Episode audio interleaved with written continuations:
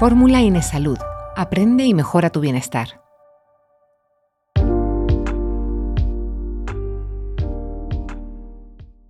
La preocupación excesiva por sanar lo que está enquistado en nuestra memoria es un error a la hora de afrontar un trauma.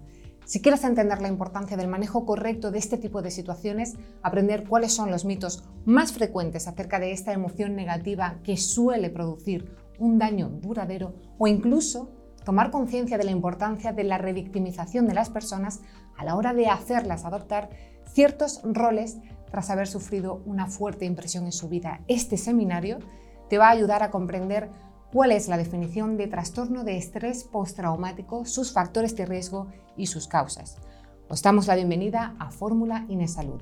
Hoy vamos a dedicar este espacio a hablar sobre los mitos del trauma, un tema dentro del campo de la psicología, una rama del ámbito sanitario que en los últimos tiempos se ha llenado de ideas equivocadas tanto a la hora de darle importancia a los eventos traumáticos en sí mismo como el tipo de trastornos psicológicos ocasionados y al modelo de terapias utilizados. Y para ello ha querido estar con nosotros Ramón Nogueras, para darnos la oportunidad de restablecer y ampliar los conocimientos que hasta ahora tenemos, además de para traernos los últimos avances en su área de trabajo. Ramón es psicólogo, profesor, conferencista, divulgador científico, consultor y empirista. Pero ahondemos un poco más en su currículum porque Ramón tiene un perfil muy completo. Es psicólogo con un máster en dirección de recursos humanos y en terapias contextuales de tercera generación. Trabaja como psicólogo sanitario en consulta independiente desde 2001 y ha desarrollado labores de consultor, formador en habilidades y responsable de recursos humanos durante 13 años. Desde 2012 es docente universitario en el ámbito de la psicología social y de las organizaciones. Además, Ramón es un apasionado de la divulgación, algo que corroboran sus múltiples participaciones en eventos como Desgranando Ciencia, las charlas TED o las Noches del Conocimiento, entre otras muchas. Pero por si todo esto no fuera poco, también colabora en varios foros de psicología y ha escrito dos libros. ¿Por qué creemos en mierdas? y ¿Por qué compramos la burra? Actualmente se encuentra escribiendo su tercer libro. Por mi parte, eso es todo. Os dejo con Ramón y los mitos del trauma. Nos despedimos, no sin antes recordaros que en Fórmula Inés Salud seguiremos apostando por una formación especializada, actualizada e impartida por expertos en el ámbito sanitario para que puedas elegir la opción que mejor se adapte a tus necesidades y objetivos profesionales.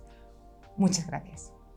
Hola, buenos días. Soy Ramón Noguera, soy psicólogo, soy divulgador y profesor de universidad y hoy vengo a explicaros cuáles son los mitos más comunes acerca del trauma y cómo de hecho esta idea del trauma en psicología ha acabado siendo un poco mito en sí mismo. Y lo voy a hacer hablando de Batman, porque Batman es uno de mis personajes favoritos, como podéis ver en la imagen de la película de Tim Burton. Batman es un señor que se viste de murciélago, es multimillonario, podía arreglar la sociedad eh, usando su dinero para hacer el bien, pero lo que hace es dedicarse a darle hostia a gente pobre y a gente que no está pues, muy bien de la, de la cabeza, porque tú sufrió un trauma cuando era chiquitito. Cuando iba con sus padres al cine, tenía unos 8 años, mataron a sus padres delante de él. En algunas de las versiones, dependiendo de qué versión del canon miremos, pues casi muere él mismo, se salva por los pelos o lo que sea, en otras simplemente el atracador pues mata a sus padres y lo deja ir. A consecuencia de eso, se obsesiona y decide que va a vengarse de los criminales, pero sus primeras incursiones no son muy allá, la verdad, bastante hostia, y decide buscar una forma de aterrorizar a los criminales y entra su segundo trauma, ¿no? Su segundo trauma es que cuando está reflexionando en su sala de estar, eh, un murciélago se estrella contra la ventana, entra en la sala, él se asusta muchísimo, pasa mucho miedo, como podéis ver en la imagen, de hecho dice que le asustó, le asustó mucho porque tenía un trauma previo de haberse caído en una cueva llena de murciélago y entonces decidió que se vestiría de murciélago porque, bueno, pues si en vez de ser un murciélago hubiera sido una lechuza, pues hubiera vestido de lechuza, supongo, no sé. El caso es que el trauma moldea a este personaje y le hace comportarse de una forma tan anormal. Y en el canon de Batman no es ni mucho menos el único ejemplo. Su compañero Robin eh, empieza su carrera como justiciero precisamente por el trauma de ver morir asesinado a sus padres, unos trapecistas, los Grayson voladores. También a consecuencia de un ajuste de cuentas con la mafia. Y al presenciar ese asesinato, él se traumatiza y entonces, pues Bruce Wayne, Batman, que está por allí, en vez de coger y decir, pobre chaval, voy a ayudarle, dice, eh, chaval, ¿por qué no te vistas de colores brillantes conmigo y nos vamos a darle de hostia a los criminales? Lo cual, pues también nos indica que, que Batman no está muy allá de lo suyo. Y el chaval acepta porque está traumatizado. De hecho, esto es una característica que comparte la mayor parte de los compañeros de Batman. Y por supuesto los villanos en la versión de Tim Burton, la segunda película, Batman Returns, eh, el pingüino es abandonado por sus padres en una canasta en la alcantarilla y lo criaron unos pingüinos que viven en la alcantarilla. ¿Por qué? No lo sé. Y el caso es que a consecuencia de ese trauma decide que va a vengarse con un plan que consiste en que va a matar a todos los primogénitos de Gotham para que todo el mundo sepa cómo se sintió él, porque, pues, como podéis ver, además de que físicamente está un poco deformado, pues tampoco está muy bien de lo suyo el más icónico de los malos de Batman, el Joker, en varias de las versiones, esta es la más famosa, la de la broma asesina, se desarrolla como el loco, el psicópata, el monstruo que es precisamente por sufrir un trauma eh, al caer en una cuba de productos químicos mientras estaba eh, tratando de eh, ayudar en un atraco que sale, un robo en la fábrica de Ace Chemicals que sale mal. El verse desfigurado de esta manera, más sus fracasos como cómico, en la versión de Alan Moore es un cómico que no consigue despegar su carrera, hacen que se convierta pues en el personaje que acabará siendo. Esto se repite también en la serie Gotham, donde pues se usa esta misma escena y en la película de Tim Burton donde pues cae, aunque ahí es un mafioso, no es un pobre desgraciado. Asimismo, dos caras también se convierte en el villano que es a consecuencia del trauma de verse desfigurado por ácido que le tiran en la cara y se obsesiona con el azar, se obsesiona con eh, tomar decisiones tirando una moneda, de forma que, pues te pego un tiro, pues tiro una moneda, si sale cruz te lo pego, si sale cara no te lo pego. Una y otra vez se repite la idea de que el trauma, el evento traumático, el suceso traumático, pues nos puede trastornar irremediablemente y coger a gente, como por ejemplo este último caso, Harvey Dent, que era completamente una persona normal, integrada en la sociedad, el fiscal del distrito, y convertirlo en un monstruo. Y esto no es así. Lo que vamos a ver en este seminario, y que os resumo en la imagen que podéis ver aquí, son básicamente 10 puntos. En primer lugar es que el propio concepto de trauma está mal definido y podremos ver que esa mala definición ya es un problema a la hora de entender qué es y qué efecto tiene. En segundo lugar, en contra de la opinión popular, nos daremos cuenta de que la mayor parte de la gente supera, sin, sin consecuencias a medio y largo plazo, los sucesos traumáticos. Lo normal no es la fragilidad, es lo que llaman la resiliencia. La exposición al trauma en sí no es una causa del trastorno, es un factor de riesgo, pero para que se den el trastorno tienen que haber antes unos factores previos que son mucho más importantes a la hora de desarrollar un problema psicológico. Además, como esto es un tema muy politizado, porque evidentemente pues hay un deseo de ayudar a las víctimas, hay un deseo de validar y de acompañar a las víctimas, muchas veces el estudio de estos fenómenos se ha visto politizado, lo cual le ha quitado rigurosidad y ha dado muchas veces lugar a que aparezcan teorías que luego no tienen ningún sustento. De hecho, la más conocida de ellas es que eh, un evento traumático puede reprimirse en el subconsciente y luego esos recuerdos pueden aflorar muchos años después. Ya quiero adelantar que esto no existe. De hecho, es que el propio trastorno de estrés postraumático puede dudarse de si es un trastorno en sí, porque la comorbilidad, esto es, la frecuencia con la que aparece junto con otros problemas psicológicos es tan elevada que es que posiblemente sea más bien un subtipo o un conjunto de síntomas que pueden o no darse en depresión, ansiedad y estos otros problemas más que un trastorno en sí mismo. De hecho, llegando al extremo, hay una categoría que es la de trauma complejo, que no se reconoce en algunos manuales diagnósticos, en otros sí que ya en sí es una categoría inventada y mal definida. De hecho, también hablaremos de las terapias específicas para tratar los efectos del trauma y veremos que estas supuestas terapias específicas, veremos algunas pocas, no han demostrado más eficacia que la terapia cognitivo-conductual, que es el, estándar por el que se compara la eficacia de los tratamientos psicológicos. Con lo cual, mm, veremos que los tratamientos específicos para el trauma no tienen mucho sentido. Es más, el exceso que en muchas de estas terapias se da eh, en atender los recuerdos traumáticos, en revivir estos recuerdos traumáticos, en escarbar en el pasado muchas veces es un error, porque este foco en, en, la narrativa de es que el trauma, es que la victimización, lo que hace es que le quita recursos de afrontamiento al paciente y lo perpetúa como una víctima. Así que bueno, sin más, pues vamos a empezar a hablar de trauma. Por supuesto, antes de esto hago la aclaración oportuna porque esto va a subir a internet y por tanto, pues si no tienes a un imbécil, te asignan uno de oficio que dirá, es que aquí hay un psicólogo que está diciendo que si te violan no pasa nada y que no hay que echarte cuenta, o que si has estado en una catástrofe natural no te pasa nada y no hay que echarte cuenta, etcétera. Esto es una sandez. Aunque la gran mayoría de personas se van a sobreponer a la adversidad, a los eventos traumáticos, sin ningún tipo de problema a medio o largo plazo, hay una por un porcentaje pequeño, una minoría de personas que no lo harán y que tendrán problemas a largo plazo después de la exposición a estos sucesos. Y por supuesto estas personas merecen todo el apoyo y todo el tratamiento y todo el soporte que sea necesario.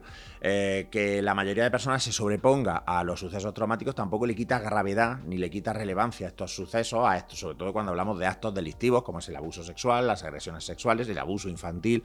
Todo esto son eh, comportamientos inaceptables y horrendos que se tienen que perseguir. Pero si queremos atacar las causas de estos comportamientos y si queremos ayudar a las víctimas tenemos que ser rigurosos y centrarnos en estudiar qué es lo que pasa realmente y no tanto dejarnos llevar por ideas preconcebidas.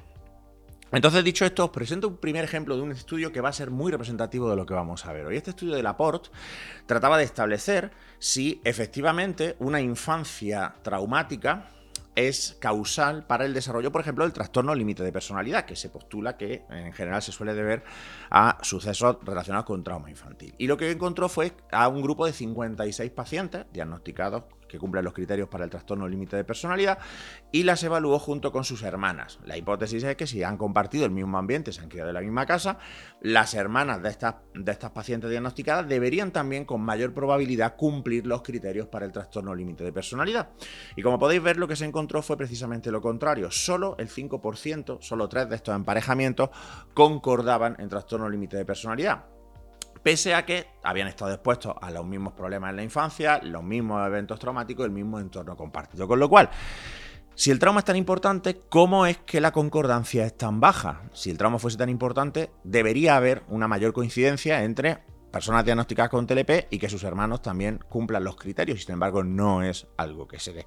Esto ya nos pone sobre la pista de que el trauma es un muy mal predictor de eh, si va a haber un problema psicológico. Actualmente, con la investigación que tenemos desarrollada a lo largo de décadas, no podemos decir que sufrir una experiencia traumática lleve o prediga eh, que va a aparecer un problema psicológico por un concepto que se llama resiliencia, que vamos a manejar la definición de Router de 2012 porque es una definición que creo que es bastante sintética y bastante adecuada. La resiliencia es ni más ni menos que la capacidad de las personas de sobreponernos a eventos adversos y eh, superarlos puede darse un fortalecimiento, lo que llaman a veces crecimiento postraumático o no, pero en cualquier caso la capacidad de funcionar con normalidad después de uno de estos sucesos.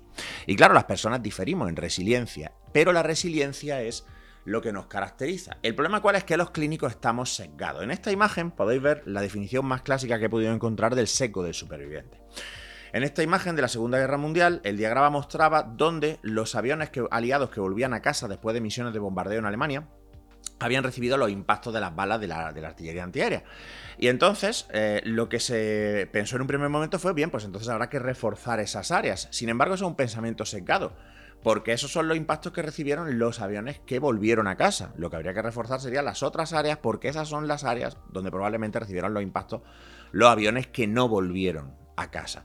Este seco del superviviente, esta tendencia a fijarse en un caso y pensar que es generalizable a la totalidad de la población, nos afecta a nosotros los psicólogos, porque claro, nosotros en nuestras consultas recibimos un tipo muy concreto de persona, recibimos un tipo de persona que experimenta un problema psicológico y que además muchas veces viene predispuesta a relatar incidentes, por ejemplo, relacionados con problemas en la infancia. Pero claro, la persona que ha tenido una mala infancia, pero no ha desarrollado problemas psicológicos, no viene al psicólogo. A esos no los vemos. Por tanto, muchas veces no, no, los, no los computamos, no tenemos la idea de que están ahí.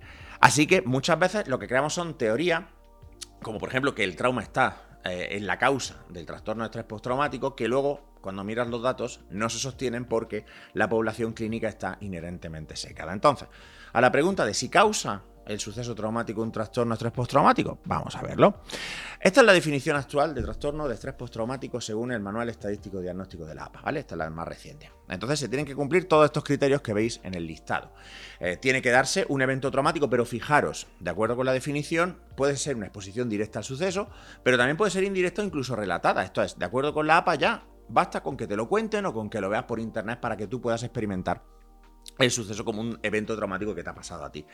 Se tienen que dar los síntomas intrusivos que todos conocemos de la literatura y del cine, los flashbacks, los recuerdos intrusivos que aparecen y nos eh, perturban y nos alteran, eh, las pesadillas que nos impiden dormir. Tienen que darse síntomas de evitación de ciertos lugares que podemos relacionar con el suceso traumático o de ciertos contextos o conductas. Tienen que darse también alteraciones negativas en el plano cognitivo, problemas de memoria, problemas pues, para verbalizar determinados aspectos, alteraciones emocionales como suelen ser la ansiedad y la depresión. El criterio es, que es uno de los más antiguos, la hiperreactividad, el estar muy excitable, eh, agitado, eh, muchas veces cursa con insomnio.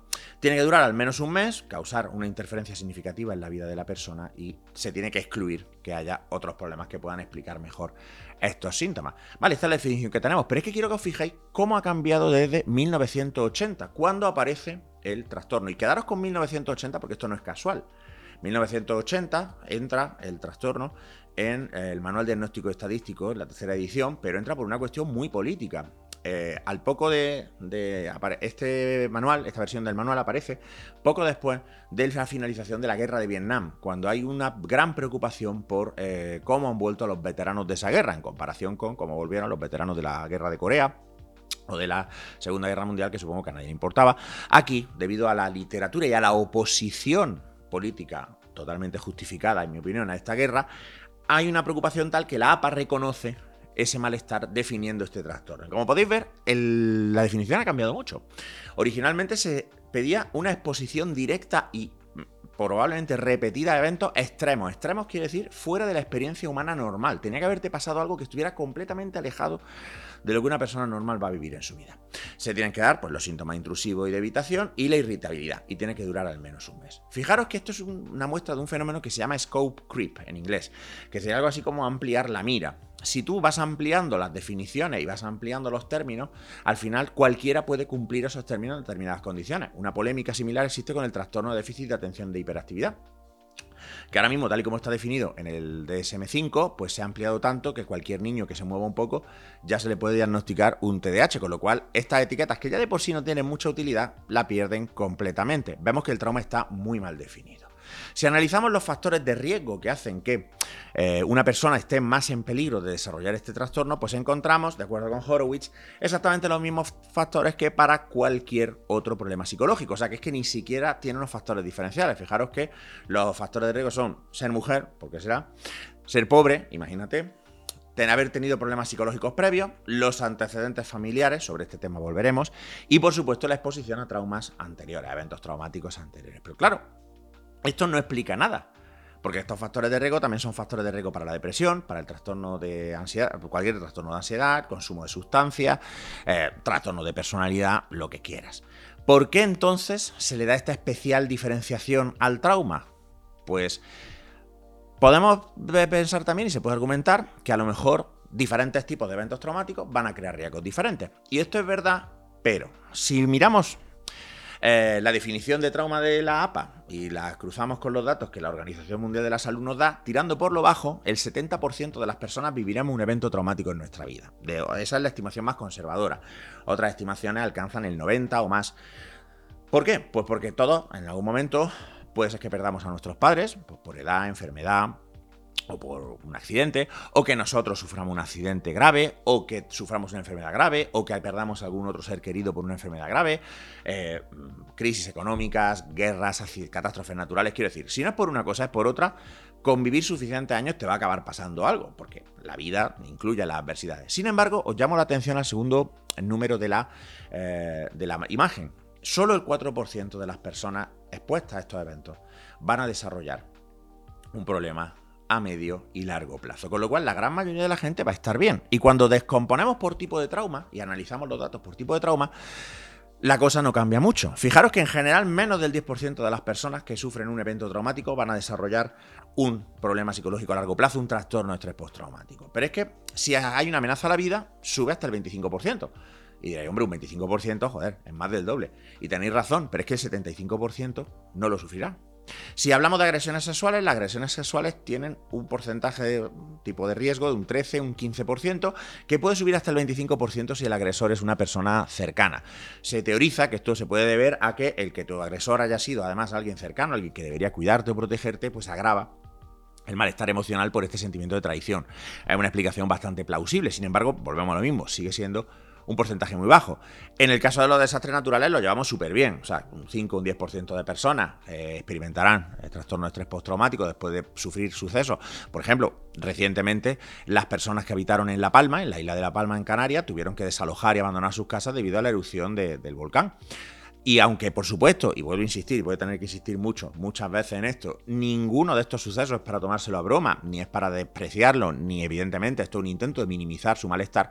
Por suerte, la gran mayoría de personas que padecieron esa situación se han recuperado. Y en los medios se habló durante semanas de una epidemia de salud mental que, iba a afectar a los habitantes de La Palma. Y lo cierto es que afortunadamente, de nuevo, la gran mayoría de ellos pues, han rehecho sus vidas con mayor o menor fortuna y vivirán vidas normales. En general, como podéis ver abajo, la relación la correlación entre la severidad del evento traumático y el resultado, en términos de si desarrollaremos un trastorno o no, es solamente de un 0,2. Es bajísima. Hay muy poca relación entre, aunque es positiva, eh, hay muy poca relación entre la severidad del trauma y el eh, desarrollo del trastorno, con lo cual el trauma no puede ser una causa, puede ser un factor de riesgo, puede incrementar la probabilidad de que aparezca el trastorno, pero no podemos decir que lo cause.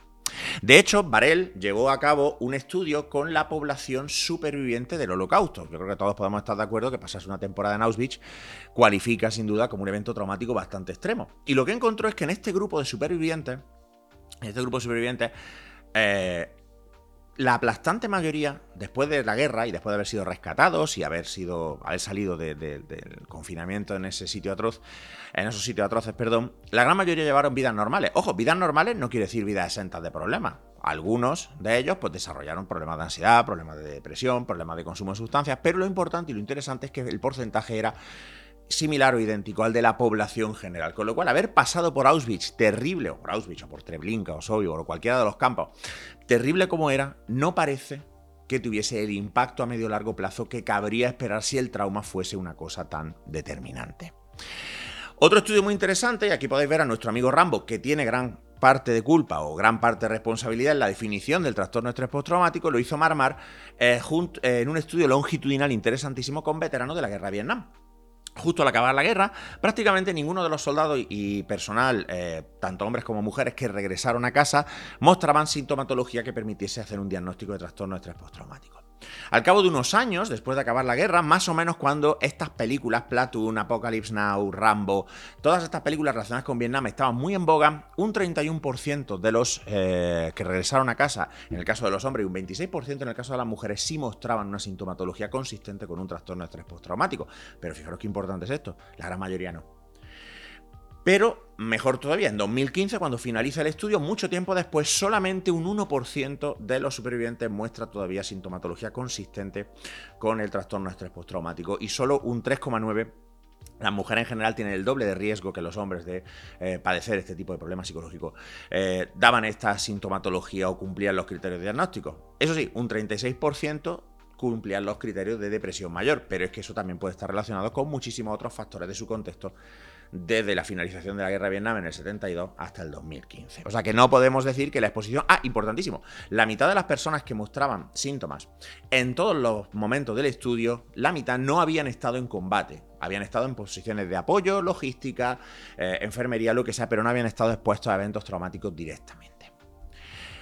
Y otro gran colectivo para estudiar los efectos del trauma son los bomberos. Y hay un estudio eh, muy interesante que se hizo cuando hace unos cuantos años se declararon unos incendios brutales en Australia y se encontró que efectivamente los bomberos tenían un mayor riesgo, o sea, se daba en más porcentaje de la población eh, en este colectivo que en la población general el trastorno estrés postraumático. Tiene sentido, un bombero arriesga su vida, eh, puede perder compañeros en el trabajo, puede presenciar a personas morir en incendios o en otro tipo de catástrofes, pero lo interesante es que no era el fuego lo que predecía si el. no era el suceso lo que predecía si el bombero en cuestión iba a desarrollar o no un trastorno, sino que cuando se evaluaban ciertos factores que vamos a ver ahora antes, se podía predecir mucho mejor quién iba a desarrollar y quién no un problema. Este gráfico representa el modelo de personalidad que está más eh, aceptado científicamente hoy día, que es el modelo del Big Five. Como podéis ver, tiene cinco rasgos, que son apertura a la experiencia, que sería un poco pues, tu disposición a probar cosas nuevas, eh, la amabilidad, agreeableness, que es eh, cómo de bien te llevas con la gente en general. La extroversión, que es tu tendencia a buscar relaciones sociales. Fíjate que tener una alta extroversión no quiere decir que seas hábil socialmente, por eso son dos rasgos separados. Luego tienes la meticulosidad, podríamos traducirlo así, el conscientiousness, que es la atención al detalle, planificación, organización, como de eh, impulsivo o no impulsivo eres.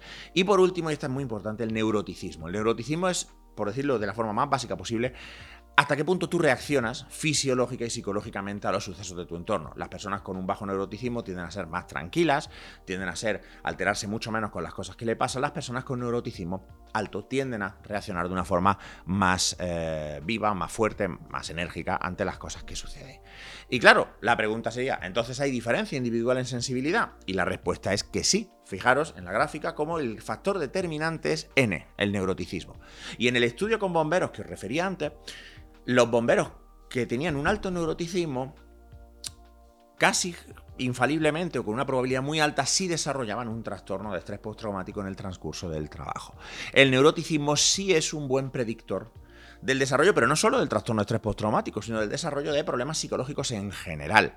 De hecho, aquí entramos en que esto se relaciona con que hay un componente heredable, genético, tanto en la... Eh, personalidad como en la psicopatología. El estudio de Plumbing de genética conductual del año 2018 muestra que los trastornos eh, psicológicos tienen un 40% de heredabilidad. ¿Qué quiere decir esto? Pues que puede haber una parte genética que se transmite, una predisposición que también estaría relacionado con que la personalidad, el 50% de la variable, de la varianza, perdón, se relaciona con eh, la herencia. Si nosotros cogemos, por ejemplo, gemelos separados, eh, criados en familias diferentes, la similitud entre ellos se explicará por su semejanza genética y las diferencias por las diferencias en el entorno y en su historia de aprendizaje. Ahora mismo estos números se están discutiendo un poco, porque por ejemplo la personalidad ya no es un 50% como antes se especulaba, ahora parece que puede oscilar entre un 35, un 40 y hasta un 60, dependiendo Cuanto mejor podemos medir, más difícil es hacer estas afirmaciones. Pero todos estamos de acuerdo en que hay un cierto grado de heredabilidad. Lo cual explicaría por qué en ciertas familias se dan con más frecuencia patologías que en otras. Claro, pues esto explicaría por qué las mujeres son más propensas no solo al trastorno estrés postraumático, sino a muchos otros tipos de problemas psicológicos en general. Fijaros que las mujeres tienden a puntuar más alto que los hombres en neuroticismo, tienden a puntuar más alto que los hombres en meticulosidad y en amabilidad y extroversión. La extroversión y la apertura a la experiencia no tienen correlatos clínicos. Quiero decir, tener alto o bajo la extroversión, alto o bajo la apertura a la experiencia no se relaciona con el desarrollo de ningún problema psicológico. Pero los otros tres rasgos sí. El neuroticismo simplemente porque si todo te afecta más, pues es más probable que puedas desarrollar un trastorno a medio largo plazo. Las personas con una eh, alta, excesivamente, meticulosidad eh, o una excesivamente baja meticulosidad tendrán problemas en el trabajo y en el desarrollo de sus funciones normales. Y las personas con una eh, excesivamente baja amabilidad van a tener problemas en sus relaciones interpersonales. En ese sentido, las mujeres tienen un cierto factor de protección por ese lado, pero hay factores de riesgo por los otros. Ojo, el neuroticismo no es necesariamente veneno. Pensad que en el entorno en el que nosotros evolucionamos, un neuroticismo alto, esto es reaccionar de forma más eh, fuerte, más sensible al entorno, puede tener ventaja. Porque pensad que cuando tú escuchas un ruido y automáticamente asumes que es un depredador y sales corriendo, si te equivocas, en realidad no hay ninguna consecuencia negativa para ti. Pero no detectar un depredador sí es un problema. Con lo cual, de hecho, hay estudios, como por ejemplo el de Baurio, que es muy interesante, que muestran que hay una correlación entre tener un bajo neuroticismo y morir joven. ¿Por qué? Pues porque las personas con bajo neuroticismo tienden a tomar muchos más riesgos, tienden a, a, implicarse más en conducta de riesgo y por tanto son más propensos a sufrir accidentes o a tener problemas. Y un grupo de gente que además tiene muy bajo neuroticismo, ojo, no son así porque tengan el bajo neuroticismo, sino que tienen el bajo neuroticismo porque son así, son nuestros amigos los psicópatas, como por ejemplo Patrick Bateman en American Psycho, interpretado aquí por Christian Bale. Los psicópatas tienen un muy bajo neuroticismo y tienden a reaccionar muy, muy, muy débilmente a los estímulos de su entorno, con una cierta indiferencia. Entonces podemos ver que en realidad el desarrollar un trastorno de estrés postraumático tiene mucho más que ver con la interacción entre tus características personales y el tipo de trauma al que te has visto sometido. Pero el trauma no es causal. Si tú tienes una una personalidad determinada, probablemente te vas a reponer con muchísima facilidad. Y es más, la mayoría de la gente se repone positivamente de la exposición a estos eventos. Claro, todas estas cosas son correlacionales y podemos hacer correlaciones con cualquier cosa. Por ejemplo, esta gráfica eh, muestra claramente que el número de gente que se ahoga en piscinas en Estados Unidos correlaciona con que Nicolas Cage haga películas. Entonces, claro, podríamos sacar la conclusión de que Nicolas Cage debería dejar de hacer películas porque en el momento en el que Nicolas Cage hace películas, el número de ahogados aumenta, tío, Nicolás, para allá. Pero eso sería una chorrada, o correlacionar el calentamiento global, el cambio climático, con el número de piratas. Es decir, a menos piratas, más calentamiento, más cambio climático. Eso también sería una chorrada. El tema es que eso, la correlación no implica causalidad, pero muchas veces se ha utilizado correlaciones y sesgadas para demostrar causalidad. Y volvemos al seco de los psicólogos. Esta imagen ilustra eh, un fenómeno llamado heurístico de disponibilidad o de representatividad. Eh, básicamente lo que significa es que cuando algo se nos representa con mucha facilidad, porque por ejemplo lo hemos escuchado mucho, hemos estado expuestos muchos mucho a ello, tendemos a atribuirle más fácilmente que sea más frecuente, más probable o que sea una causa más probable de algo. Por ejemplo, en, el dibujo podéis ver que la gente le tiene mucho miedo a los ataques de tiburones en las playas, cuando en realidad los ataques de tiburones son extremadísimamente infrecuentes y es mucho más probable, por ejemplo, que te ahogues porque te dé un calambre o porque se te lleve la corriente que porque te muere de un tiburón. Lo mismo pasa con los accidentes de avión frente a los accidentes de coche. Claro, volvemos a que los psicólogos estamos sesgados, los clínicos, porque nosotros vemos un determinado tipo de paciente con un determinado tipo de historia, que es más, muchas veces el paciente viene condicionado a, a ya explicarse a sí mismo sus problemas en función a factores de infancia y similares. Con lo cual, nosotros, en el momento en el que nos comenta un incidente en la infancia o cualquier otro suceso traumático a lo largo de su vida, decimos, ah, esto es. Esto es, pero no necesariamente tiene que ser así.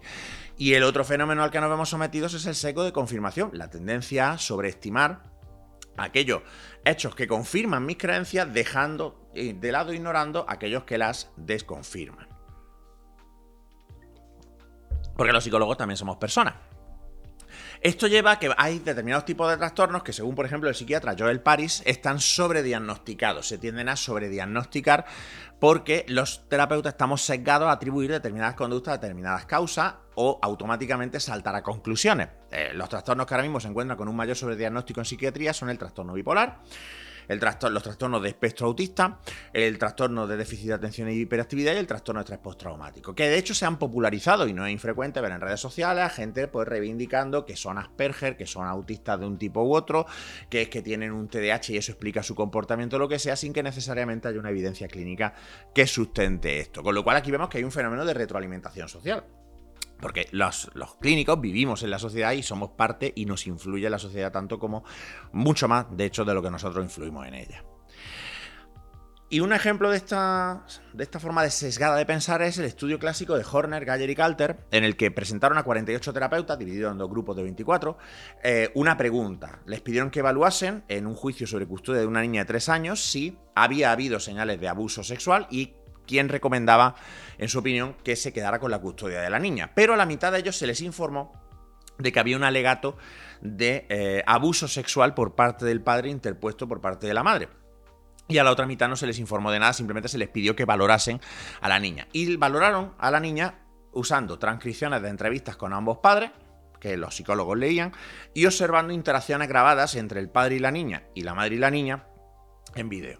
De forma nada sorprendente, aquellos psicólogos a los que se les había dicho que había una acusación de abuso sexual eran muchísimo más proclives a encontrar señales de eh, que la niña mostraba signos de abuso sexual eh, y por tanto recomendar eh, la custodia en el caso, en este caso, pues que se le concediese a la madre, mientras que los psicólogos que no habían sido predispuestos estaban mucho más divididos y era mucho menos probable que encontrasen señales de abuso sexual. Por cierto, la niña no había sufrido abuso sexual, ni el alegato era cierto, el alegato se utilizó para propósitos del experimento, no se había presentado ninguna acusación contra el padre. Pero los psicólogos también nos secamos y en el caso del trauma venimos con nuestro bagaje de creencia.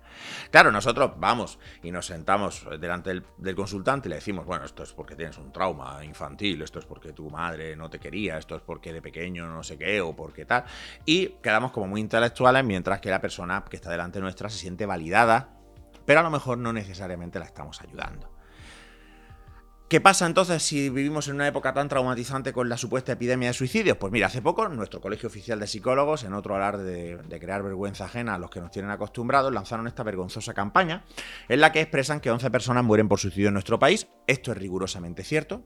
Y que estos números solo se combaten con otros números que son los de nuestros colegiados y colegiadas. Esto también me da la risa porque el Colegio de Psicólogos pues, no es precisamente una organización que, por ejemplo, ampare que se haga una psicología basada en la evidencia. De hecho, el Colegio Oficial de Psicólogos promueve formaciones basadas en pseudoterapia sin evidencia, etcétera, etcétera. Pero es que lo inmoral de esto es que decir el dato en bruto, 11 personas mueren cada día eh, por suicidio o 4.000 personas al año mueren por suicidio, es inmoral, porque eso no nos dice nada. 11 personas ¿Es mucho o es poco? Depende del contexto. 11 personas al día en Granada sería una verdadera catástrofe. 11 personas al día en China es irrelevante, no es un problema principal. 4.000 personas al año en España es más o es menos que antes. ¿Cuál es la tendencia? ¿Estamos yendo a mejor o estamos yendo a peor? Porque si antes eran 8.000 al año, pues estamos mejorando. Y si antes eran 2.000, estamos empeorando. ¿Y qué es lo que pasa realmente? Pues lo que pasa si miramos los datos macro es que la tasa de suicidios por cada 100.000 habitantes en realidad no se está moviendo. De hecho, si observamos la tasa de suicidio, el problema es que en el pantallazo no me cabía, pero justo el corte de 1997 se suicidó bastante más gente que en 2021, que es el último año del que yo tengo datos en la serie de datos macro. Fijaros que la tasa es 8,44, a veces baja 6,80 y pico, algún año ha bajado incluso hasta 6 y algo anterior, pero eh, en general se mantiene en, esas, eh, en ese rango de entre 5 y mucho, 6 y poco y 8 y pico. Claro, ¿qué sucede? Que un, en números muy pequeños, un cambio aunque sea pequeño, porcentualmente es muy grande. Esta es una trampa que se hace. Ha habido un incremento de un 20% en la tasa de suicidio, un 50%. Claro, pero si tú tienes dos suicidios por cada 100.000 personas al año y un año tienes tres, el índice de suicidio se ha incrementado un 50%, pero eso no quiere decir que sea signo de un problema significativo o de un cambio importante en la circunstancia. De hecho, a nivel global, el número anual de muertes por suicidio en el mundo, teniendo en cuenta que posiblemente estos datos están ajustados para contrarrestar que muchas veces los suicidios están infrarreportados por el estigma, etcétera, etcétera. Eh, la tendencia es, como podéis ver en la gráfica, plana o ligeramente descendente desde 2000 a 2019. Si miramos las tasas de suicidio por cada 100.000 personas en diferentes países, el que está más arriba es España, podemos ver que algunas más, algunas menos, pero en general todos tienden a descender. Todas tienden a descender desde el año 2000 hasta 2019. Si vemos aquí, este dato sí es verdad. Una de las cosas que se dicen sobre el suicidio que sí es verdad es los hombres se suicidan mucho más que las mujeres, prácticamente el doble. Pero de nuevo podemos ver que en el mundo en general la tendencia es a la baja. No muy pronunciada, pero es a la baja. Cuando tomamos los datos en nuestro país concretamente y los dividimos por edad, una de las cosas de las que están hablando algunos, pues para hacer caja probablemente, es que hay una epidemia de salud mental entre los jóvenes y una epidemia de suicidios porque los chavales parece que se están suicidando como lemmings, etc. Si miramos las gráficas abajo, que son los grupos de edad de 14 y 15 años, podemos ver que prácticamente no se mueven del rango habitual. Es más, en los 80 y 90 se suicidaban los jóvenes más que ahora más que ahora, aunque no sabemos tampoco cuál ha sido el motivo de este cambio. Si en esta gráfica lo podéis ver mejor y podéis ver arriba a la izquierda la gráfica de suicidios entre 0 y 14 años, podéis ver que prácticamente no se, no se mueve, igual que... Eh, la gráfica de entre 15 y 19. En cambio, sí parece eh, que hay un poquito más de movimiento, eh, aunque es más bien a la baja en los grupos de mayor edad. O sea que, ¿dónde está la epidemia de suicidio? No se sabe. La supuesta epidemia de suicidio y de salud mental empieza en Estados Unidos porque dos psicólogos, Jonathan Haidt y Jan Twench, cogen unos datos del CDC, del Centro de Control de Enfermedades, que muestran que a partir de 2012 hay un incremento en las problemáticas de salud mental en los jóvenes y esto lo atribuyen a la aparición de los smartphones y las redes sociales. Pero el problema es que Haidt y Twench hacen una trampa muy gorda, que es que no están midiendo diagnósticos. Están midiendo el resultado de una encuesta del CDC en la que les pregunta a los chavales si han experimentado en los dos últimos años en algún momento sensaciones de desesperación muy fuerte, tristeza muy fuerte, preocupación muy grande, ansiedad muy grande. Claro, cualquier adolescente muy probablemente te va a decir que sí, sobre todo porque hay otros factores en el contexto que lo pueden explicar, pero eso no es un diagnóstico. Una encuesta no es un diagnóstico. Además, por ejemplo, dejan fuera un montón de factores. En Estados Unidos hay una epidemia fortísima de adicción a los opioides. ¿Cuántos de los chavales que han contestado que se sienten muy mal con esto no es que tanto que tengan ellos un problema psicológico como que sus padres están enganchados a los opiáceos? ¿Cuántos de estos chavales están preocupados porque les peguen un tiro en el instituto? ¿Cuántos de estos chavales están preocupados pues por la crisis ecológica y por el bombardeo constante de noticias negativas y de imágenes negativas, etcétera, que se da en redes sociales? No lo sabemos. Pero con respecto al trauma y el peligro del trauma, etcétera, pues se utilizan estas cifras que eh, se utilizan estas ideas que cuando vemos las cifras pues no se corresponden con nada. De nuevo, si comparamos España con Estados Unidos, podemos ver que tampoco, descompuesto por edad, las tasas de suicidio se mueven mucho. Y otra cosa con la que nos íbamos a volver todos locos es con la pandemia. De acuerdo con la OMS, en el año 2021 la prevalencia de trastornos psicológicos entre la población mundial habría subido un 25%. ¿Y habéis vuelto a oír hablar de eso? No. ¿Por qué? Pues porque la gran mayoría de las personas, afortunadamente, se han repuesto, nos hemos repuesto bien de las experiencias del confinamiento y de las experiencias de eh, ese sufrimiento que nos causó a todos la pandemia. ¿Cuál es la historia entonces que hay detrás de todo esto? ¿Cómo empieza a hablarse de trastorno de estrés postraumático? Aunque las primeras referencias aparecen en la Guerra Civil Americana, lo que llamaban el corazón de soldado, que es un patrón de agitación fisiológica que se podría hoy lo denominaríamos ansiedad. Los primeros descripciones más específicas los encontramos en la Primera Guerra Mundial, en los campos de batalla de Europa, cuando aparece un fenómeno que diagnosticaron como shell shock, el choque de bombardeo, que esta foto icónica ejemplifica perfectamente un soldado en mitad de un bombardeo en una trinchera en Francia, riéndose absolutamente desquiciado. Eh, y que en aquel momento se atribuyó a la brutalidad incrementada de la guerra porque era la primera vez que los soldados se enfrentaban a una guerra mecanizada a esa escala, el gas, las trincheras, las alambradas, las ametralladoras, los tanques, los bombardeos aéreos, etc. Sin embargo, una cosa muy curiosa que tiene es que parece haber un fuerte componente cultural. Por ejemplo, los soldados británicos, que han visto bastante acción en el siglo XX, Primera Guerra Mundial, Segunda Guerra Mundial, intervenciones en Asia, intervenciones en África, etcétera, no empezaron a mostrar algunos de los síntomas que hoy se meten en la definición de trastorno de estrés postraumático, como los flashbacks, hasta la Primera Guerra del Golfo. ¿Por qué? Porque antes Rambo no les había dicho que tenían que tener flashbacks. Esto puede sonar a coña, pero es completamente correcto. Un ejemplo dispar son estos refugiados que podéis ver que están huyendo del genocidio de Camboya, una de las mayores masacres de la historia reciente en el sureste asiático. Y estas personas aquellas que desarrollaban problemas psicológicos eran todo problemas somáticos, sensaciones de ansiedad, inquietud, dificultad para dormir, irritabilidad, pero ninguno tenía flashbacks. ¿Por qué? Porque nadie les había dicho que los tenían que tener. Nadie les había explicado qué síntomas tenían que tener. Y por tanto, no los tenían. Hay un componente cultural siempre en todos los problemas psicológicos, pero aquí es especialmente candente. Y de nuevo, no digo con esto que el problema psicológico sea inventado que algo sea un problema psicológico y no una enfermedad no hace que el sufrimiento sea menos real. Pero quizá tenemos que tener presente que a lo mejor estamos influyendo en cómo la gente reacciona a los sucesos traumáticos y no de una forma positiva, precisamente. De hecho, Horwitz, al hablar de, de este tema, lo que postula precisamente es que el bombardeo constante en la ficción la literatura, el cine, la televisión, de que el trauma es una cosa que te tiene que romper, que te tiene que machacar, lleva una narrativa en la que nosotros respondemos de acuerdo con las, eh, con las expectativas sociales con un mayor sufrimiento del que a lo mejor necesitaríamos experimentar.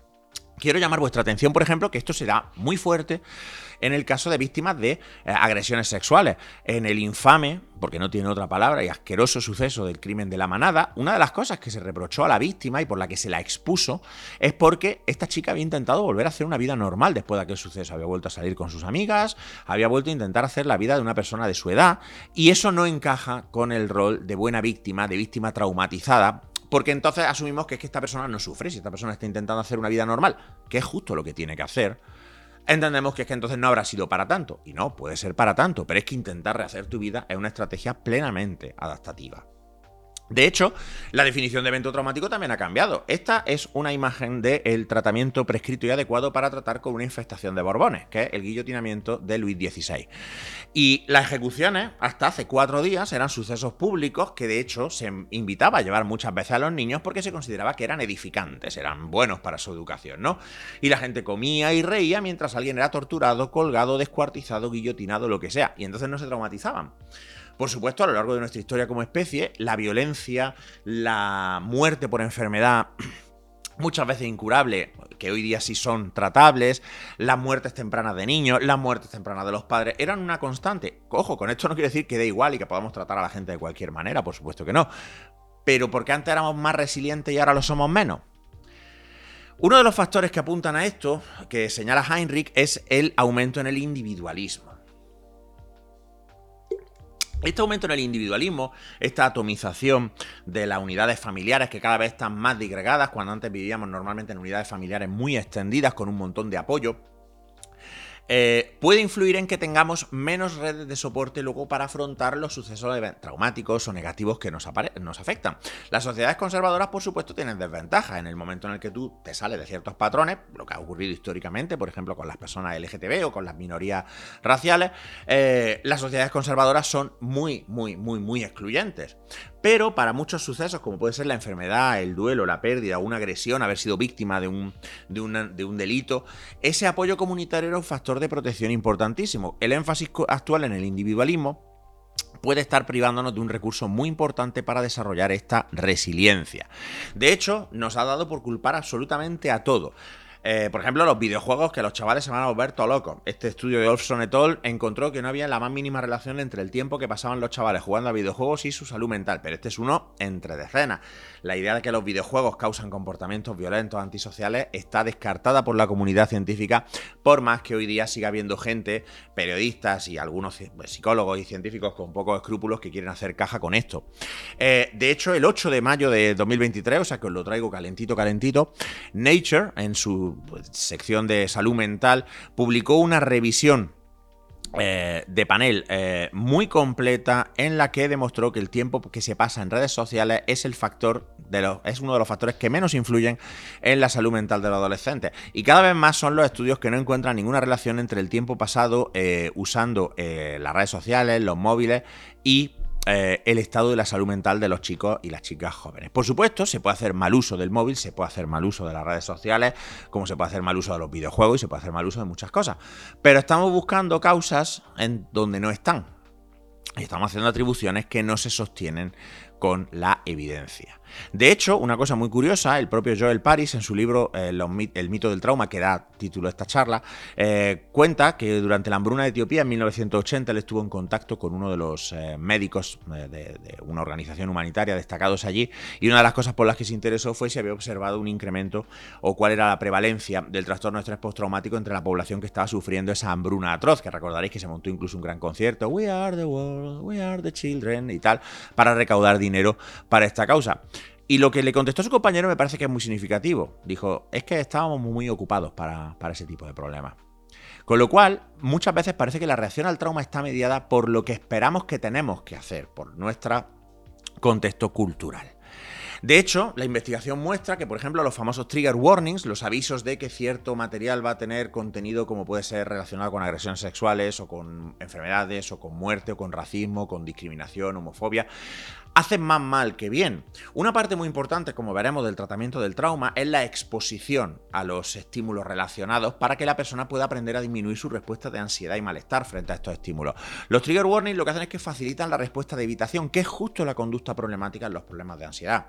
Los problemas de ansiedad no se definen solo por la reacción fisiológica, sino por las conductas de evitación que muchas veces son lo que causa una verdadera interferencia en la vida de la persona.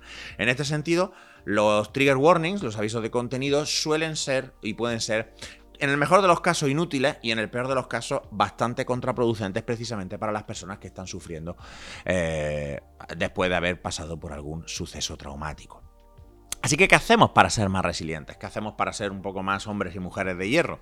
Bueno, pues de acuerdo con la investigación, encabezada de nuevo con Rutter, hay una serie de factores que son protectores. Tener un bajo neuroticismo ayuda. En este sentido, la psicoterapia basada en la evidencia, la terapia de conducta, eh, muchas veces ayuda, y otros tipos de psicoterapia también, aunque la explicación teórica sería menos clara, ayuda a eh, rebajar algo esta puntuación. Evidentemente, dentro de las disposiciones, la flexibilidad es la que es, pero se puede descender un poco este neuroticismo de forma que reaccionemos de algo menos extremo a eh, los sucesos que nos ocurren. Tener buenas redes de apoyo social, amigos, familia, compañeros de trabajo, pareja, etcétera, también nos ayuda a sobrellevar eh, mejor la exposición a estos sucesos traumáticos. Contrario a la idea popular de que las personas más inteligentes son más propensas a tener eh, problemas psicológicos, la evidencia dice otra cosa. En general, las personas más inteligentes están algo más protegidas, tienen algo menos de probabilidad. Ojo, siempre hablamos de probabilidad, por supuesto, hay personas muy inteligentes con problemas psicológicos gravísimos. Pero ser inteligente en general parece que también ayuda a reponerse y a sobreponerse eh, a los eventos traumáticos. Veremos luego por qué. Una cierta actitud de optimismo moderado, no el pensamiento positivo que ahora se promueve tanto, la ley de la atracción, está chorrada, sino una cierta tendencia a tratar de afrontar las cosas pensando que se pueden superar y la tendencia a afrontar aquello que nos da miedo, o sea, lo opuesto de la conducta de evitación, si nos protegerían mejor de la exposición a este tipo de eventos traumáticos. Este es el ejemplo clásico de qué es lo que hacemos con un niño que está aprendiendo a montar en bici, una niña, y le quitamos los ruedines, y la niña va y se cae. Le decimos, súbete a la bici inmediatamente, porque no queremos que evite, no queremos que coja miedo. Esa tendencia a afrontar es muy positiva, pero no solo para el trauma, sino para todos los, eh, todas las situaciones de la vida. ¿Y qué pasa con el trauma infantil? Porque claro, de acuerdo con muchísimas teorías psicológicas y de acuerdo con la percepción popular, mm, los niños son extremadamente frágiles, susceptibles al trauma y cualquier cosa que te pase en la infancia va a tener un peso desorbitado en tu desarrollo y en qué clase de persona vas a ser de mayor. Pues bien, Los mejores estudios en esto son los seguimientos, los que cogen a una persona, un grupo de personas y los siguen desde que son niños hasta que llegan a la edad adulta. Kagan, y por eso está destacado, en 1994, ya encontró que no había ningún tipo de relación entre los sucesos de la infancia, el estilo de los padres de crianza, eh, la presencia o no de sucesos traumáticos y el desarrollo psicológico del chaval. Sigal y Wenfeld eh, evaluaron a niños supervivientes del holocausto, y encontraron que no solo no tenían más problemas psicológicos que otros eh, entonces ya adultos de su cohorte, sino que sus puntuaciones de resiliencia eran superiores a los de su grupo de edad. Kagan en el año 98 vuelve a mostrar que no hay relación entre tener una infancia feliz y menos problemas psicológicos. Se pueden dar todas las combinaciones. Puedes tener infancia feliz y problemas psicológicos, infancia feliz sin problemas una infancia desgraciada y no tener problemas, claro, estos no van al psicólogo ni salen eh, así escribiendo libros ni en películas. Y esto se ve confirmado luego por Ferguson en varios estudios. De nuevo, seco del superviviente, las narraciones de personas que han tenido infancia desgraciada y que sufren eh, problemas psicológicos son extremadamente representativas y volvemos los terapeutas a caer en lo mismo. Por eso tenemos que girarnos, tratar de luchar contra nuestro seco de confirmación y mirar, por ejemplo, más allá de lo que ya nos decía este señor. Este señor tiene la culpa de dos cosas. Bueno, tiene la culpa de muchas cosas. Casi todo lo, absurdo en psicología o en torno a la psicología viene de Sigmund Freud y el psicoanálisis. Pero hay dos ideas que son especialmente relevantes. La primera es precisamente esta eh, importancia sobredimensionada a la infancia que se inicia precisamente con Sigmund Freud. Antes de Freud nadie le daba particular peso a la infancia. Y la idea de los recuerdos reprimidos que luego él mismo llegó a descartó. La idea de que cuando te enfrentas a un suceso traumático, tu mente lo entierra en el inconsciente y luego ese recuerdo puede volver a aflorar de diferentes maneras. De hecho es más, pero esto sería material para otro seminario. No existe el inconsciente en un sentido freudiano. O sea que no ya mm, esto es un torpedo en la línea de flotación. Os recomiendo un libro que se llama eh, The Mind is Flat eh, de Nick Chater que salió en 2018. Pero Freud sembró esa idea. Y esa idea nos lleva a, por ejemplo, estar constantemente preocupados por el abuso infantil. Y es así, es el abuso infantil causa de problemas psicológicos en la edad adulta. Bueno, tenemos que entender que de acuerdo con las investigaciones de Shields et al., por ejemplo, y sus colaboradores, el abuso sexual lleva afortunadamente décadas descendiendo. ¿Por qué? Pues porque hay una mejor educación sexual que permite que los niños eh, detecten y denuncien estas situaciones con más certeza. Hace poco precisamente una nena en Cataluña eh, en un taller de, educación sexual descubrió que ciertos comportamientos que ella no había eh, conceptualizado como abuso eran abuso y pudo ponerlo en conocimiento a sus padres mejor, como digo, educación sexual, un cambio actitudinal respecto de pues, las edades de consentimiento, cuál es eh, una mayor protección de la infancia en general, llevan a que el abuso sexual lleve en líneas generales descendiendo desde hace mucho tiempo. Pero sin embargo los diagnósticos de trastorno límite y trastorno de estrés postraumático sí se mantienen constantes. Si el abuso sexual fuese causa de, estos diagnósticos deberían descender y sin embargo no descienden. Ya hemos visto algunos factores de por qué. Para salir de este sesgo clínico tenemos que orientarnos hacia los estudios comunitarios, estudios que se realizan en comunidades, en este caso comunidades de riesgo, comunidades en dificultades económicas o con mayor delincuencia, porque ahí es donde podemos valorar eh, al que tiene infancia feliz e infeliz y tiene o no tiene problemas psicológicos en su conjunto. Y hay varios estudios, he elegido tres, pero... Eh, hay decenas. Uno de los más clásicos es el de la isla de White, que es una zona muy empobrecida del Reino Unido, donde menos del 20% de niños expuestos a condiciones de infancia muy adversas desarrollan problemas psicológicos en la edad adulta. En el estudio de Hawái, con hijos de trabajadores de plantaciones, solo el 10%, un poco menos del 10%, desarrollaron problemas psicológicos. Y este era un colectivo de altísimo riesgo, con una suma de adversidades, consumo de alcohol y sustancias por parte de los padres, violencia, abuso sexual, desnutrición, em, y, eh, de condiciones de exclusión en la escuela, en fin, lo que queráis. Aún así, menos del 10% desarrollaron problemas psicológicos en la edad adulta. Y el estudio de Alban y Saratoga demuestra que el mejor predictor para el desarrollo de problemas de conducta, eh, problemas de conducta disruptiva, conducta criminal, etc., son la clase social y los amigos. De hecho, por ejemplo, otros estudios, hay un estudio danés muy interesante, muestran que si tú, eh, tus padres son delincuentes y tú vives en un barrio con eh, alta conflictividad y te trasladas de barrio con tus padres a un barrio menos conflictivo, es mucho menos probable que tú eh, te veas implicado en problemas de conducta por más que tus padres mantengan sus hábitos, porque los amigos pintan mucho más que los padres. Los padres tenemos muy poco efecto en el desarrollo de la personalidad de nuestros hijos, más allá de los genes que le transmitimos. El caso más extremo que podéis ver aquí es el de los orfanatos de Rumanía, cuando a la muerte de Ceausescu se descubrió las condiciones infrahumanas en las que muchos niños eran mantenidos eh, en estos eh, orfanatos, donde se, les mantenía con vida y poco más. Muchos de ellos se les ataba a la cama para que no diesen por saco durante muchos periodos, se ignoraban sus lloros. Y una minoría pequeña de niños efectivamente llegó a sufrir daños neurológicos, retrasos en su desarrollo neurológico por las condiciones de privación tan extremas en las que se vieron, pero la gran mayoría de estos niños fueron adoptados, fueron trasladados a, viviendas con familias eh, que los trataron con normalidad y estos niños se desarrollaron en su aplastante mayoría con normalidad. Aquí también hace mucho daño una de las teorías más populares que tenemos hoy día y con menos base empírica, que es la teoría del apego. De acuerdo con la teoría del apego, el desarrollo de una relación de seguridad con tu figura principal de apego, al principio era la madre, porque esto lo desarrollaron dos psicoanalistas, John Bowlby y Karen Ainsworth, porque siempre hay que echarle la culpa a la madre en el psicoanálisis, eh, desarrollaron una prueba que tiene absolutamente cero validez externa, esto es, sus condiciones no se pueden generalizar, eh, observando cómo reaccionaba el bebé cuando la madre lo dejaba en una habitación, aparecía un extraño, el extraño se iba y cuando volvía su madre y se reencontraba con el bebé. A esta prueba se le llama la situación extraña y en base a esto desarrollaron estos cuatro tipos de apego. Según eh, esa observación puramente casual y anecdótica, ellos ya se veían capaces de predecir qué tipo de relación tenía el niño con su madre y además, eh, de acuerdo con esta teoría, eso predice qué tipo de relaciones va a tener en el futuro. Esto es una chorrada, pero es una chorrada tremendamente popular.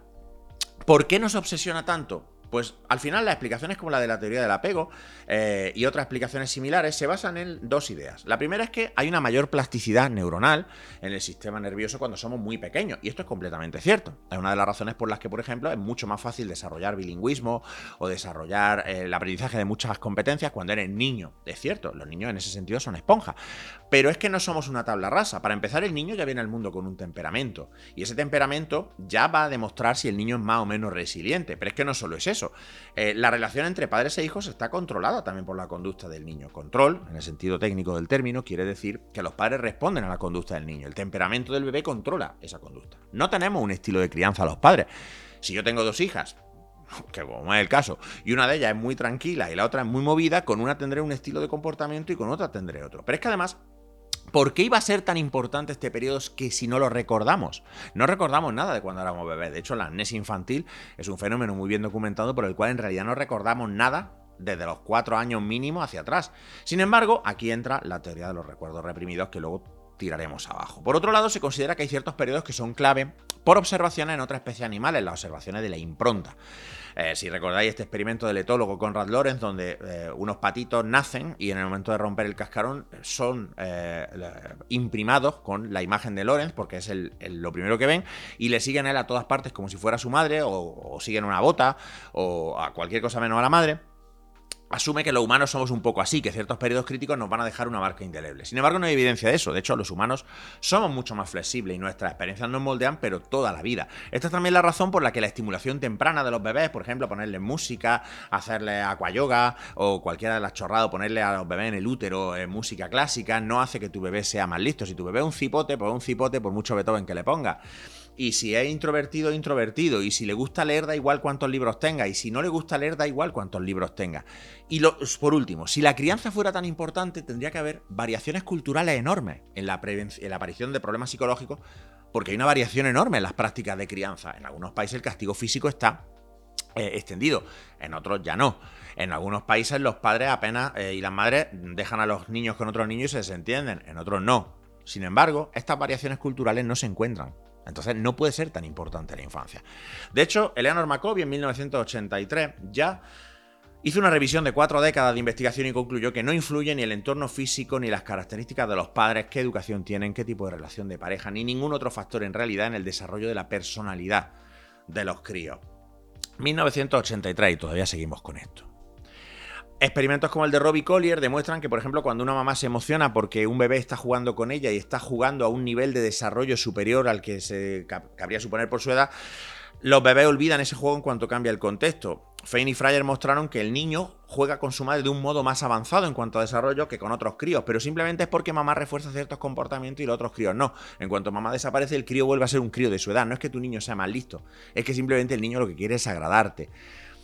Así que, como dicen aquí en Granada, no tanta polla para esto, tanto darle vuelta a los estilos de crianza, a los modelos de educación. Así es demasiado malo destetar al niño para esto. ¿Y qué pasa entonces con los recuerdos? ¿Qué pasa con la gente que de repente un día empieza a recordar que ha sufrido abuso en la infancia que había olvidado y cosas por el estilo? Esta señora Judy Herman es un, alguien que ha hecho un gran daño por dos razones. La primera porque es la inventora de un concepto que se llama trauma complejo, que es como el trauma, pero, pero con esteroides, ¿no? Más, más fuerte. Según esta mujer, la acumulación de eventos traumáticos podría llevar a una serie de consecuencias psicológicas, la mitad de las cuales pues, son especulativas. Tiene razón en una cosa, por muy resiliente que sea, una sucesión lo bastante grande de eventos traumáticos podría acabar superándote y podrías desarrollar un problema psicológico, no por ninguno de esos eventos en concreto, sino por la suma de todo. Pero esta señora recoge la idea de Freud, que Freud ya había abandonado de que los recuerdos se pueden reprimir y le da alas. Y esto cristaliza en los años 80 y 90 en este terrible libro, El coraje de sanar, que sacaron Ellen Bass y Laura Davis, que son dos maestras que no tienen ninguna formación en salud mental. De acuerdo con su teoría, todos los problemas psicológicos, casi todos, se deben a que han abusado sexualmente de ti de pequeño, porque estas señoras vivían en un pánico moral de que había satanistas por todas partes, de que todo el mundo estaba abusando de sus hijos en sus casas y de que el abuso sexual a menores estaba absolutamente rampante por la sociedad americana. Y aquí se hace la famosa trampa que hacen muchas veces los psicoanalistas, de que tanto si los datos apoyan tu, teoría como si no, tú ganas. Si a, instancias del terapeuta, el terapeuta no para decirte es que posiblemente haya sufrido abuso, ya, pero no recuerdo nada de eso, eso no me ha pasado, ya, pero tienes que escarbar, si escarba seguramente acaba florando. Si le acaba dando la razón, prueba que la teoría era verdad. Si no se la da, demuestra que efectivamente vaya represión más grande que tienes, qué fuerte y qué onda has reprimido estos recuerdos. Hagas lo que hagas, tú ganas, lo cual es una definición tramposa por de, eh, de base. Esto ahora se ha refrito después de un gran pánico moral en los 80-90, que, ahora detallaré, en la idea del psiquiatra Van der Kolk, eh, que ha sacado un libro que ha sido un éxito que se llama El cuerpo lleva la cuenta, donde él dice que, bueno, que el trauma no se, eh, no se manifiesta en forma necesariamente de recuerdos, pero que se manifiesta en forma de cambios fisiológicos. Esto es la misma idea de los recuerdos reprimidos que afloran luego, solo que con eh, problemas de salud. El problema con esta idea es que ha causado un enorme daño puesto que en los años 80 y 90 en Estados Unidos hubo una auténtica epidemia de denuncias y de familias destrozadas porque personas que iban a determinados tipos de terapeutas, básicamente terapeutas que creen en esta mierda, eh, empezaban a recordar haber sido abusados por sus eh, cuidadores, a pesar de no haber la más mínima evidencia forense. En uno de los casos más histéricos, una cuidadora de guardería fue encarcelada, por suerte temporalmente, porque determinados eh, representantes de servicios sociales Empezaron a entrevistar a los niños, niños muy pequeños que son por tanto muy sugestionables, y acabaron sacándole a los niños confesiones de que habían hecho cosas verdaderamente atroces, que les había quemado, que les había pinchado con agujas, que les había hecho comer excrementos, que había abusado sexualmente de ellos, pese a que por supuesto no había la menor evidencia forense de nada de esto. Esta ola de denuncias luego llevó a su vez a una contraola de denuncias contra los terapeutas a medida que las víctimas se iban dando cuenta de que efectivamente estos abusos no habían ocurrido, pero el daño ya estaba hecho. Fue una moda en los 80 y 90, pero que ahora de otra forma está volviendo, como tantas otras modas nocivas. El origen de esta idea, como de los trastornos disociativos, viene de un eh, médico llamado Pierre Janet, eh, francés, que inventó el término desagregación. De acuerdo con sus observaciones en clínicas como la Salpêtrière, donde también estudió Freud, determinadas mujeres ante sucesos eh, terribles podían reaccionar con un conjunto de síntomas que incluyen dos que son comunes en las crisis de pánico, la despersonalización y la desrealización. Esa sensación que a veces hemos tenido en situaciones extremas eh, de que estamos fuera de nosotros viendo todo como si se tratara de una película. Sin embargo, eh, ahí ya entran y empiezan a meterse otros conceptos como son la amnesia disociativa, la fuga disociativa, algunos de los cuales tienen una explicación científica. En el caso de la amnesia, la, inundación de cortisol y otros factores hormonales durante un suceso altamente estresante puede interferir con la formación de recuerdos en el hipocampo pero eso eh, tiene una explicación bastante sencilla, es una amnesia mucho más breve. Y casualmente yo quiero llamaros la atención que estos tipos de trastornos, los trastornos de identidad múltiple, los trastornos, muchos trastornos disociativos, solo aparecen en personas que van a terapias donde el terapeuta sugiere que hay este problema. Es una cosa muy curiosa, porque no se dan en otras partes del mundo. Solo se dan, como digo, en la consulta, como dice eh, Joel Paris, de la secta de psiquiatras que creen en esto. El ejemplo más candente, que fue el que lo popularizó, fue eh, Shirley Mason, que eh, fue llamada Civil en una novela que salió en 1973 donde la autora, en este libro, de Debbie Nathan, eh, mostraba el caso de Shirley Mason, a la que llamó Civil para proteger su identidad. Una mujer que tendría un gran número de personalidades y que eh, estaba siendo tratada por otra psicóloga. Sin embargo, en 2011, eh, otra periodista demostró que eh, la historia estaba basada en una mentira y que de hecho la propia Shirley Mason admitió que eh, esas personalidades eran falsas y que las eh, desarrolló para agradar a su terapeuta. De hecho, una evidencia muy interesante eh, en este caso fue el hecho de que con otros terapeutas, cuando su terapeuta, por ejemplo, no estaba disponible, estaba de vacaciones o similar, Shirley no mostraba estas personalidades múltiples porque estos terapeutas no estaban interesados en el tema y por tanto no perseguían hablar con las personalidades múltiples de Shirley. Esto está volviendo a tener un revival en redes sociales con personas que eh, en TikTok, en Instagram, en Twitch en YouTube eh, te sacan a sus personalidades múltiples a pasear y hoy vamos a hablar con y hoy vamos a hablar con. Y de nuevo, esto eh, es un trastorno sobre cuya realidad y su existencia hay tremendas dudas porque, como digo, solamente se eh, presenta en consultas de personas que están convencidas de que este trastorno existe. Su inclusión, de hecho, en el manual estadístico diagnóstico se debe, entre otras cosas, a que el psiquiatra responsable de ese comité es una persona con enorme interés económico en este tema y, de hecho, él sostiene que una de cada 100 personas tiene un trastorno disociativo de identidad, un trastorno de personalidad múltiple. Vosotros pararos a pensar cuántas personas tendría que haber si esto fuera cierto con este tipo de problemas y cómo es que la gran, la aplastante mayoría de nosotros no conocemos a ninguna. Volvemos a lo que dice Paris. Este trastorno es un trastorno que parece estar muy basado en la sugestión por parte de terapeutas, psiquiatras y psicólogos que creen en este tipo de, eh, de problemas y que no se da ni se diagnostica fuera de estas consultas. En el otro lado tenemos a Elizabeth Loftus y otros psicólogos que son los que experimentalmente han demostrado lo fácil que es inducir recuerdos falsos en una persona, especialmente en un contexto como la terapia. En la terapia, el terapeuta es una figura de fuerte autoridad. Si el terapeuta te insiste en que tiene que haber algo ahí reprimido, oculto, que no estás recordando, pero que puedes recordar con esfuerzo, la mayoría de personas pueden desarrollar fácilmente fabular un recuerdo que case con lo que el terapeuta está pidiendo. De hecho, yo en mi propia vida tengo un ejemplo de recordar con mis amigos una fiesta en la que yo no estuve, pero que me han contado tantas veces que en el recuerdo acabé insertándome en ella. Sin embargo, es imposible que yo hubiera estado en esa fiesta. Yo no estaba en Granada en aquella época, pero yo recuerdo esa noche y la recuerdo con nitidez pero sé que es falsa. Eh, Loftus ha demostrado experimentalmente en el campo que se pueden inducir recuerdos falsos de todo tipo. Se pueden manipular fácilmente los recuerdos de una persona en cuanto a los detalles de un suceso. Se pueden crear sucesos completamente nuevos, como por ejemplo accidentes de tráfico que no han ocurrido, hospitalizaciones infantiles que no han pasado, o tirarle la ponchera al padre de la novia encima en una boda en la que no has estado. Psicólogos como John Offshe demostraron que eh, algunas personas encarceladas por supuesto abusos sexuales en aquella epidemia que hubo en los años 80 y 90 podían crear nuevos sucesos inventados por el propio Offshe para demostrar lo fácil que era sugestionar a estas personas, pero sin embargo sigue habiendo gente que cree en esto. Porque creemos que la, memoria es como una grabadora y que, de acuerdo con la teoría de la represión de recuerdos, pues hay cintas que se guardan en el sótano y que luego pueden salir del sótano. Pero no es cierto. Cada vez que recordamos algo, nos exponemos a modificarlo. Nuestros recuerdos son interacciones, como dice eh, Elizabeth Loftus, entre lo que ocurrió y nuestras ideas preconcebidas. De hecho, si lleváis un diario durante suficiente tiempo, una cosa que os va a sorprender es releer anotaciones pasadas de hace tiempo y daros cuenta de cómo recordáis los sucesos de una forma muy distinta de cómo están registrados ahí. De acuerdo con gente como Van der Kolk, hay, eh, se pueden encontrar en estudios de neuroimagen alteraciones en determinadas estructuras eh, del sistema nervioso relacionadas con la aparición de problemas de trauma.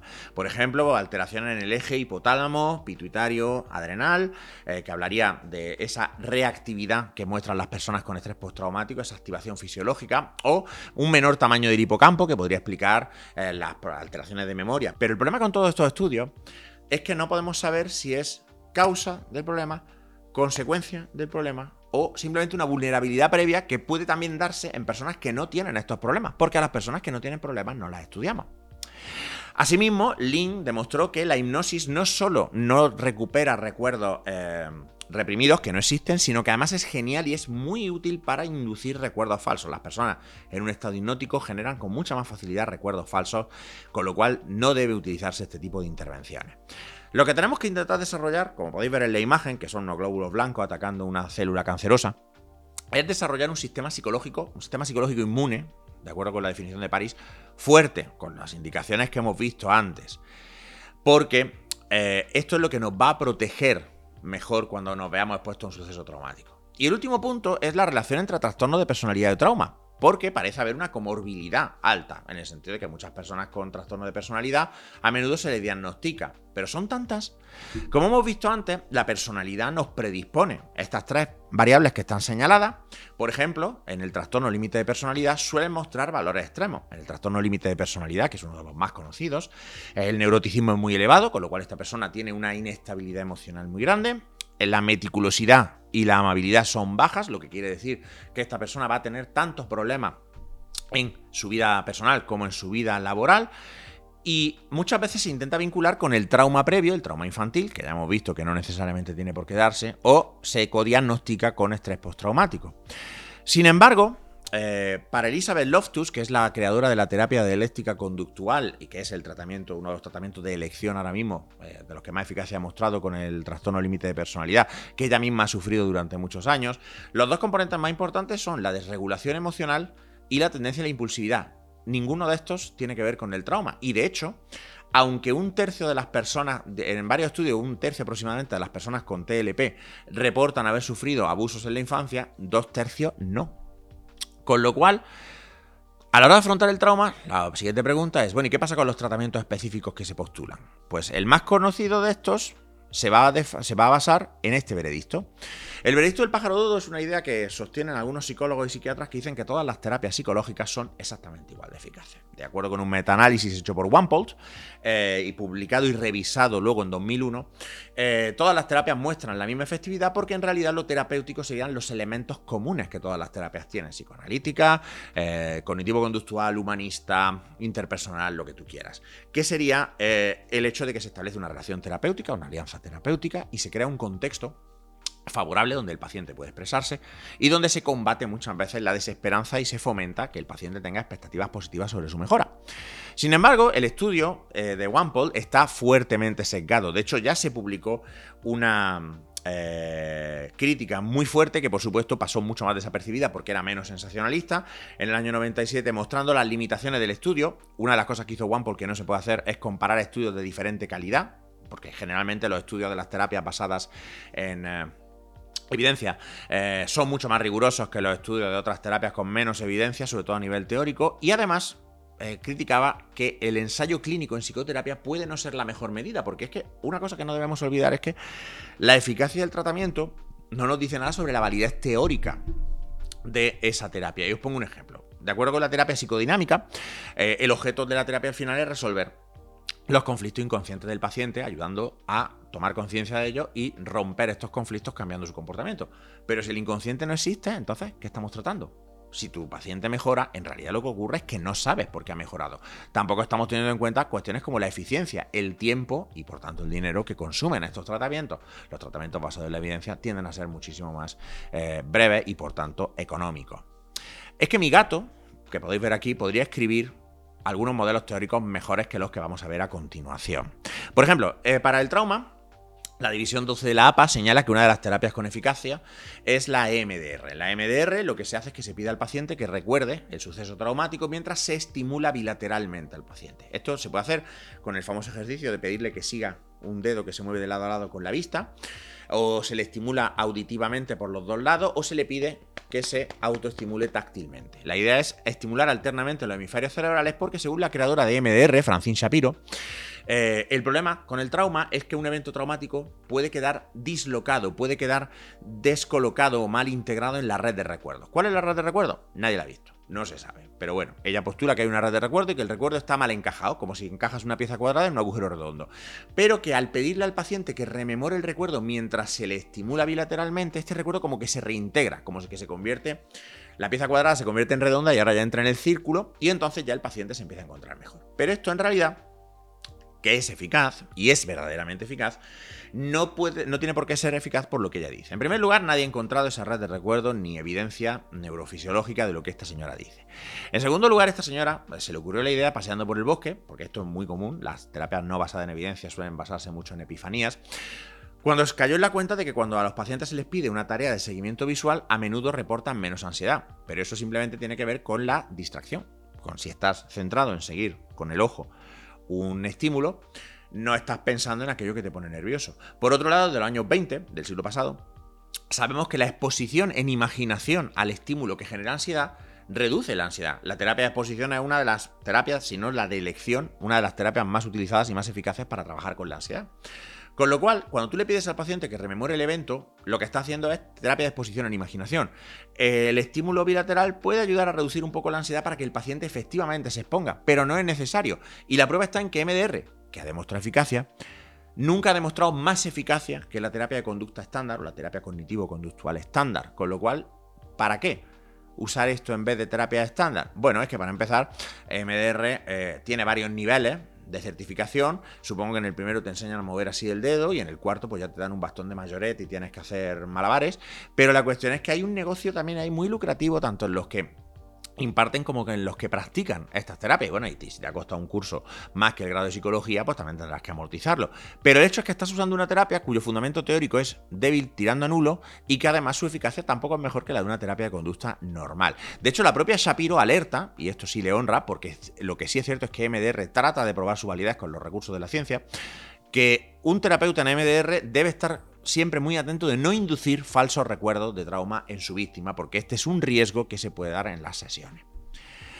Otra técnica que ha caído en desuso es la del debriefing inmediato. Eh, de hecho, yo eh, experimenté esto en primera persona cuando vivía en Madrid en los atentados de Atocha. Existía la idea de que las personas que sufren un suceso traumático, como por ejemplo una catástrofe natural, tienen que ser inmediatamente atendidas y puestas con un psicólogo para que hablen y hablen y expresen y se les trate para reducir el riesgo de eh, desarrollo de un problema psicológico a medio o largo plazo. Sin embargo, la evidencia muestra que no solo no parece ser así, sino que probablemente sea incluso contraproducente, que a las personas es mucho mejor darle un apoyo material y la posibilidad de libremente elegir si quieren hablar de ello o no, y darles tiempo y en general dejarlas en paz, más que eh, atenderlas inmediatamente y forzarlas a rememorar una y otra vez lo ocurrido, porque muchas veces eso lo que puede hacer es empeorar eh, la ansiedad por sobreexposición.